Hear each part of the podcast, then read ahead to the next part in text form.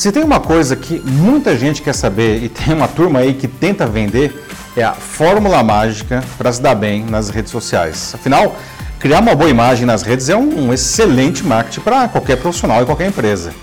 Sei que vou desapontar muita gente, mas não existe formulinha para isso.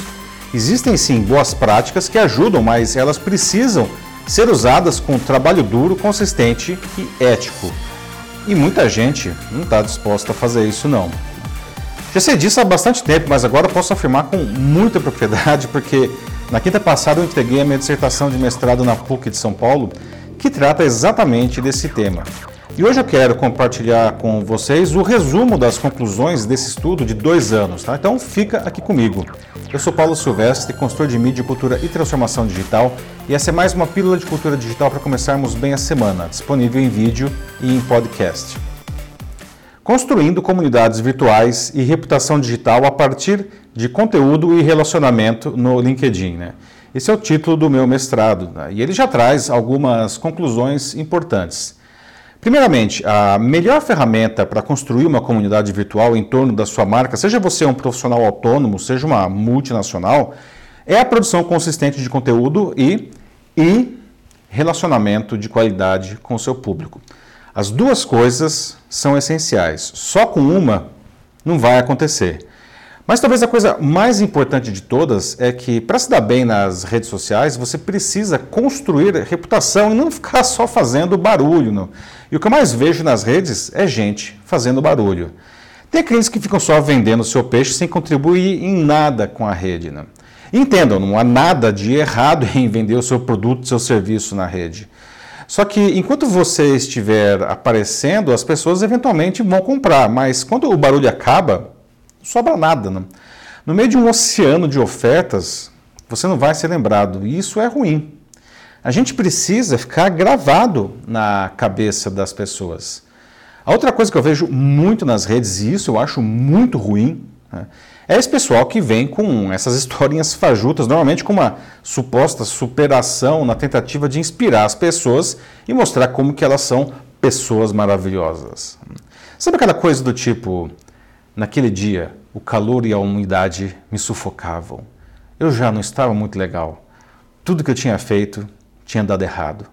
Foi aí que eu conheci o Zé das Couves e ele me fez perceber o meu valor, descobrir o meu propósito. Ele mudou a minha vida e prometi que faria o mesmo com todas as pessoas que encontrasse daí em diante. Agora eu quero ajudar você do mesmo jeito. Venha conhecer a minha mentoria transcendental de busca de propósito, um método infalível para você brilhar em qualquer coisa. Já viu coisas assim nas redes? Pois é, tem um monte, né? A minha conclusão é que essas pessoas poluem a rede. Muitas dessas historinhas né, usam o conceito da jornada do herói criado pelo grande mitólogo Joseph Campbell em 1949. Ela está associada a um processo de superação do autor do conteúdo que vence suas dificuldades com a ajuda de um mentor e, ao final, regressa triunfante. Mas o próprio Campbell advertia que o escritor deve ser verdadeiro para com a verdade. Infelizmente, o que a gente vê é um abuso desse recurso, porque ele fisga muita gente mesmo. E como muitas pessoas curtem, comentam e compartilham aquela bobagem, os algoritmos das redes a espalham para ainda mais gente. Né? E isso é muito ruim. Primeiro, porque essas histórias normalmente são mentiras, né? criadas para ludibriar os outros e vender algo. Segundo, porque isso piora o nível médio das discussões das redes e atrapalha as visualizações daqueles que realmente estão contribuindo com conteúdos relevantes. Além disso, chega uma hora em que as pessoas percebem o truque não, e o autor acaba ficando queimado na rede. Então, não faça isso, certo? E fuja de quem faz. Privilegie e promova quem está realmente contribuindo com o conteúdo de qualidade.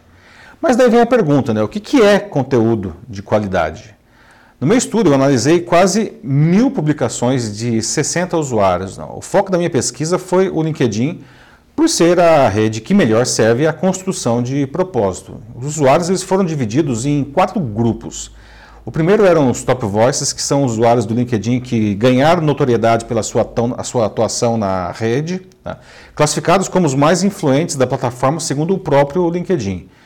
O segundo grupo foram os influencers, que são usuários que já eram famosos na mídia antes de escrever no LinkedIn e foram convidados para contribuir com conteúdos na rede pela empresa. Né? O grupo é composto de grandes executivos, artistas, jornalistas e outras lideranças da sociedade.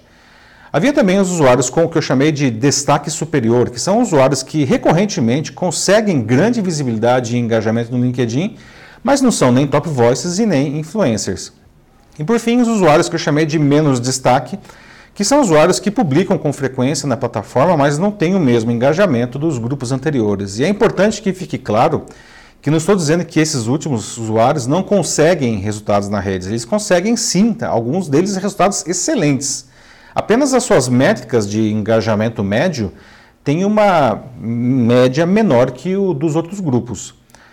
Para cada uma das quase mil postagens, eu analisei 10 variáveis, incluindo diversas métricas de engajamento, a facilidade de entendimento do conteúdo e se a publicação abordava algo que estava na moda, ou seja, um tema que é, tinha sempre muita gente falando naquele momento.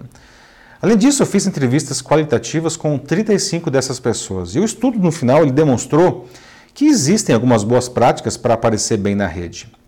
Primeiramente, o autor ele deve entrar regularmente na plataforma e realizar diversas ações tá? e adotar comportamentos construtivos. Tá? Ah, fomentar conversas e participar delas é essencial. O melhor assunto é aquele que o autor domina e que agrada o seu público.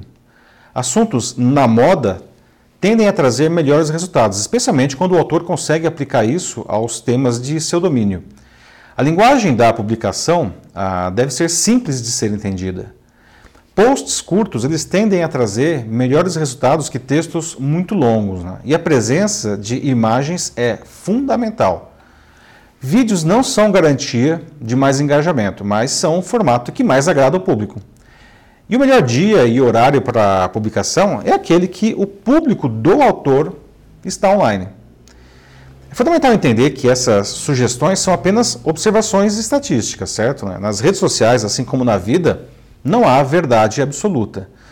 Uma outra coisa importante que o estudo demonstrou é que uma reputação sólida na rede traz benefícios bem palpáveis no cotidiano dos autores, até mesmo benefícios profissionais e comerciais, ou seja, não precisa ficar se preocupando em vender explicitamente o seu produto, né? e muito menos ficar enganando as pessoas. Claro que você pode falar o que você faz, né? deve falar o que você faz. Mas contribuir verdadeiramente com a rede é o grande canal. As pessoas elas compram de quem lembram como alguém que é realmente uma autoridade no assunto e está sempre presente construtivamente em suas vidas. Portanto, não precisa ficar enrolando, não se deve enrolar as pessoas com esses contos da carochinha. Né? E também não precisa ficar caçando o algoritmo. O que a gente precisa é ser honesto com o público e com nós mesmos também. Né? A gente precisa ser humano. O Campbell ele disse no seu livro O Poder do Mito que não precisamos correr sozinhos o risco da aventura, pois os heróis de todos os tempos a enfrentaram antes de nós. O labirinto é conhecido em toda a sua extensão. Walt Whitman, poeta e jornalista norte-americano, que é considerado por muitos como o pai do verso livre, publicou em 1892 o poema Oh Me, Oh Life. O texto começa com uma visão pessimista do autor, com dissabores da vida. Não?